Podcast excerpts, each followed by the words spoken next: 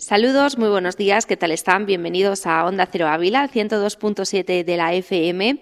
Cada mañana les saludamos desde este punto del dial para contarles lo más destacado de la actualidad de Ávila y provincia.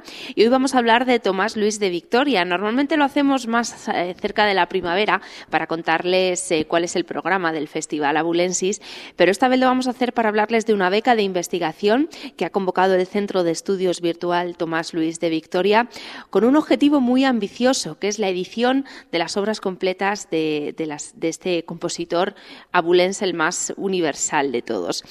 Para ello, para darnos los detalles de esta beca, el plazo de solicitudes estará abierto hasta el 31 de diciembre. Tenemos con nosotros al director del Centro de Estudios y también director de Abulensis, Óscar Arroyo. ¿Qué tal? Muy buenos días. Hola, buenos días. Como decíamos, es un proyecto ambicioso que lleva pendiente 400 años y que han decidido eh, comenzar a trabajar en él, ¿no?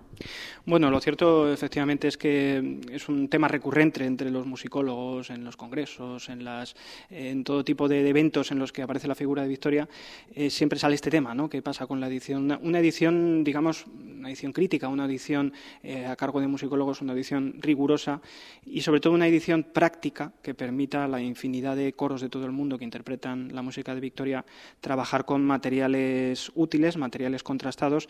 No siempre es así, efectivamente hay mucho material hay muchas partituras que, pues que muchos, eh, muchas personas antes que nosotros han trabajado y han hecho con mucho esfuerzo, pero que creíamos que faltaba este, este, esta vuelta de tuerca de alguna manera de con un rigor musicológico, con una continuidad y con un compromiso de continuidad y de alguna manera también desde la propia ciudad natal del músico creíamos que, que, debería ser así, ¿no? Pues eh, había que arrancar y efectivamente pues nos hemos puesto manos a la obra esperando que este proyecto efectivamente a largo plazo pues pueda tener en unos cuantos años, pues pueda cristalizar. ¿Dónde reside la principal dificultad? ¿Quizá en el volumen de obras de, de Victoria? Bueno, las dificultades son varias. Eh, por una parte, efectivamente, son, es mucha música. Estamos hablando de 15, 15 ediciones antiguas que él publicó en vida.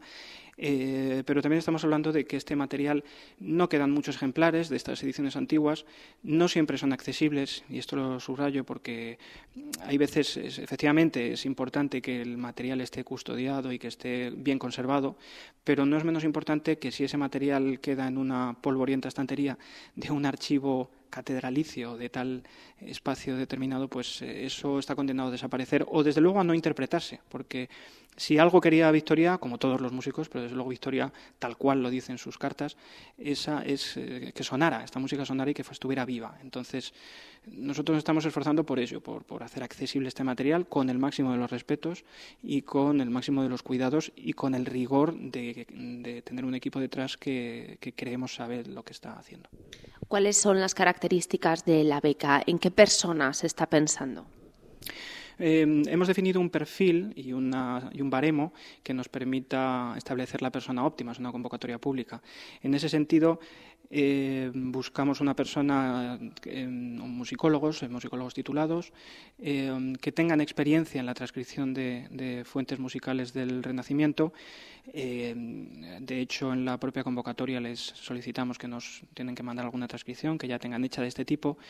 Y en todo caso, pues gente que se maneje bien con los sistemas de notación, con el propio software de, de edición de partituras, etcétera.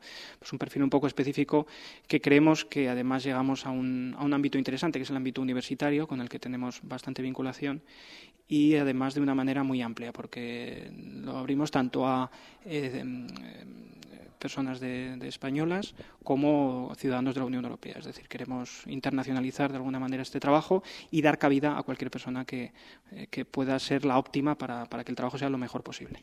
Eh, ¿de, cuánto, eh, ¿De cuánto está dotada y cuál va a ser la dinámica de trabajo? ¿Es una persona que se va a tener que dedicar a tiempo completo a esto o cómo se está perfilando?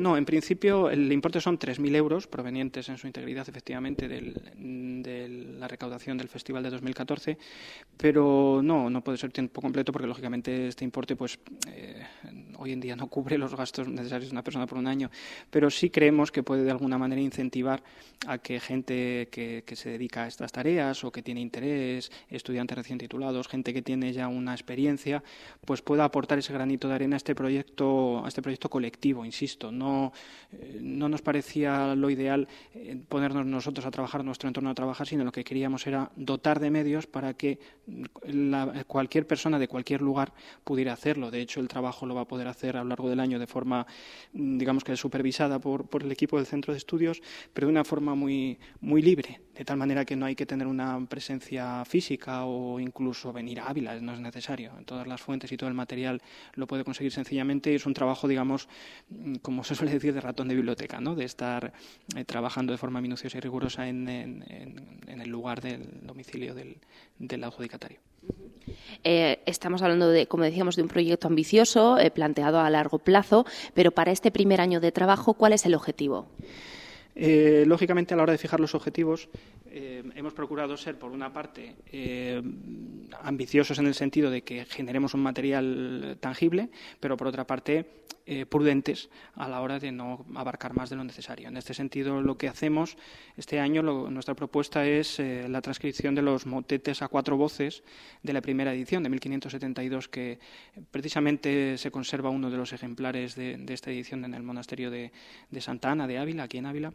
Mm, pero es una, son los motetes de Victoria seguramente es la obra más interpretada del autor, entonces nos parecía que era un buen arranque también por seguir un orden cronológico y, em, y dar primero este material, que seguramente es el más, más interesante, como decimos, también es el que Victoria reeditó más veces y el que Victoria él mismo seguramente apreció y que además eh, compuso seguramente, eh, todas las fuentes indican a que lo compuso precisamente aquí en Ávila, incluso muchos de ellos antes de irse a Roma, aunque la, edición es de Roma, pero lo hizo muy recién llegado a Roma y mucho de ese material nació precisamente aquí en la Catedral de Ávila.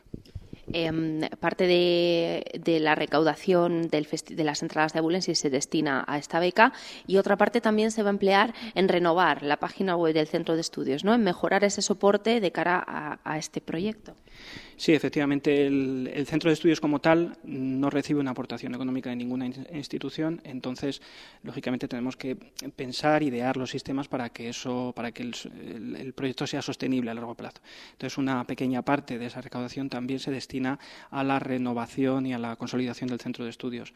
Estamos renovando totalmente la web, eh, vamos a hacer un portal más moderno, más eh, eh, más eh, acorde a, la, situación de las nuevas tecnologías que vivimos en este momento y, sobre todo más, más interesante, accesible y atractivo para que el público de todo el mundo pueda, pueda verlo. Estamos, de hecho, trabajando en ello y creemos que para primeros de año podremos, podremos lanzar esta nueva imagen del centro de estudios.